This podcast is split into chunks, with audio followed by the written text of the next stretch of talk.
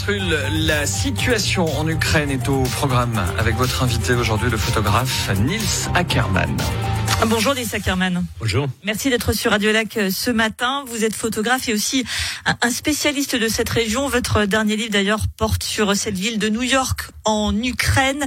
Euh, alors, je ne sais pas si on arrivera à le voir pour ceux qui nous suivent par euh, par vidéo, mais euh, donc ce reportage qui se situe juste à la frontière des territoires qui nous occupent aujourd'hui, puisque Vladimir Poutine a annoncé cette nuit une opération militaire en Ukraine. Il assure vouloir uniquement la démilitarisation de l'Ukraine et non son occupation.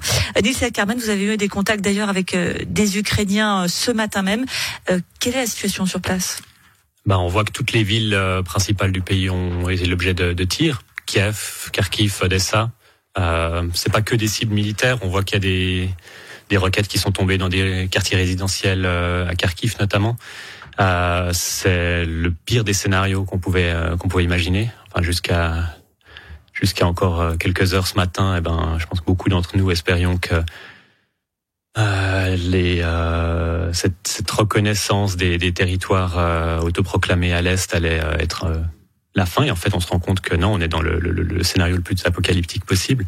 Vladimir Poutine est en train de bombarder l'Ukraine, de bombarder des grandes villes comme Kiev, comme, comme Kharkiv, Odessa.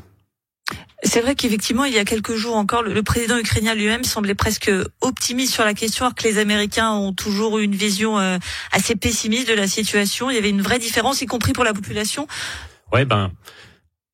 Hier, en préparant euh, notre rencontre, euh, je pensais parler des blagues que les, les, Ukrainiens arrivaient à faire autour de toute la, la, la propagande russe qui essaye de, de nier l'existence du, du, pays.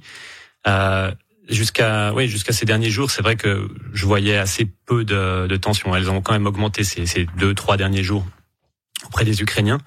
Mais, euh, mais jusqu'à il y a peu, la vie euh, poursuivait son cours sans que, que rien ne change. Les personnes avec qui je travaillais sur différents projets qui n'ont rien à voir avec le conflit euh, travaillaient absolument comme d'habitude. Et euh, donc c'est un choc pour absolument absolument tout le monde. Vous connaissez euh, très bien l'Ukraine, je le disais euh, notamment à travers ce, reportage dont c'est euh, deux désormais républiques indépendantistes de Donetsk et Lugansk. Quelle, quelle est la vie là-bas finalement? Bon, la dernière fois que j'avais pu visiter Donetsk, c'était en 2017. Euh, c'est une ville qui a un lien particulier pour moi parce que c'est aussi une des premières que j'avais visitées durant mon premier voyage en Ukraine en 2009. Euh, Donetsk était une des plus riches, si ce n'est la plus riche ville du, du pays. Et euh, quand je l'ai vu en 2017 pour euh, suivre euh, une mission humanitaire suisse, j'ai pu voir un, une, une espèce d'empire ruiné où il y a plus de, de, de bancomates qui marchent, il y a plus, la plupart des magasins sont fermés. c'est des espèces de territoires abandonnés qui ne vivent de rien en fait puisqu'ils sont ils sont coupés de l'économie mondiale. Euh, c'est quelque chose qui a d'ailleurs été un exemple assez euh, assez important pour beaucoup d'Ukrainiens. Des villes comme Kharkiv, euh, qui étaient anciennement, en tout cas en 2014, des, des bastions potentiellement pro-russes, des villes qui auraient pu tomber dans ce, ce camp des, des séparatistes, ont pu voir à quel point Donetsk et Lugansk ont été des, des échecs. Et, et, je pense que c'est quelque chose qui a beaucoup renforcé le, le sentiment d'unité nationale au niveau du, du, pays. On a vu ces derniers jours des manifestations à travers tout le pays, de, à Odessa, à, à Slaviansk, vraiment dans des endroits auxquels on s'attendait pas du tout, des, des, manifestations de personnes qui, qui disent voilà on est ukrainien et, euh, et on est prêt à se, à se défendre. Et euh, voilà l'exemple donné par euh, par ces républiques ne, ne, donne envie à absolument personne dans ce dans ce pays. Donc il y a, je voyais encore hier des vidéos de, de, politiciens qui disaient il y a, il y a personne euh, qui vous attend, euh, vous les, les, militaires russes ici avec des fleurs. les gens les attendent maintenant avec des fusils. C'était ce que je voulais vous demander, c'était ce rapport à la Russie, l'Ukraine qui fait partie de, de l'Union soviétique, qui pour les Russes est un prolongement de, de leur pays. Est-ce que l'Ukraine a véritablement réussi à couper ce, ce lien En fait, c'est la Russie qui a réussi à couper ce lien.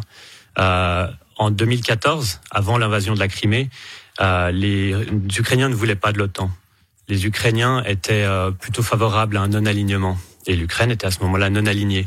Et c'est les attitudes hostiles euh, adoptées par la Russie ces dernières années qui ont vraiment aidé l'Ukraine à se réapproprier beaucoup de choses, son histoire, sa culture, sa langue. Euh, c'est pas quelque chose qui s'est fait au détriment des autres. Euh, on entend beaucoup de propagande qui dit euh, la langue russe a été interdite ou quoi que ce soit. Moi, je l'ai pratiqué à travers tout le pays la langue russe et j'ai jamais vu une quelconque une quelconque limitation à ce niveau-là. Donc c'est euh, c'est Vladimir Poutine en fait qui pleure maintenant régulièrement sur euh, la fin de l'URSS et la dislocation de cet empire, mais c'est lui qui a contribué, pas qu'en Ukraine. Regardez les, la population biélorusse, regardez les, les populations en Ouzbékistan ou ailleurs. La langue russe est sur le déclin, et c'est l'ouvrage de, de, cet homme. Donc voilà, lui a contribué énormément à, à réduire l'influence de la Russie dans la région. Maintenant, il essaye de la récupérer par la violence. Je pense que c'est quelque chose pour lequel la Russie va beaucoup plus perdre que l'Ukraine. Merci beaucoup Nils Ackermann avec donc euh, ces dernières informations qui nous proviennent donc de, de, de l'Ukraine et cette opération militaire en cours de la Russie euh, et les réactions euh, également euh, d'international notamment de, de, Joe Biden qui estime que la Russie aura des comptes à rendre à la communauté internationale. Merci beaucoup Nils Ackermann d'avoir été sur Radio Lac ce matin. Et vous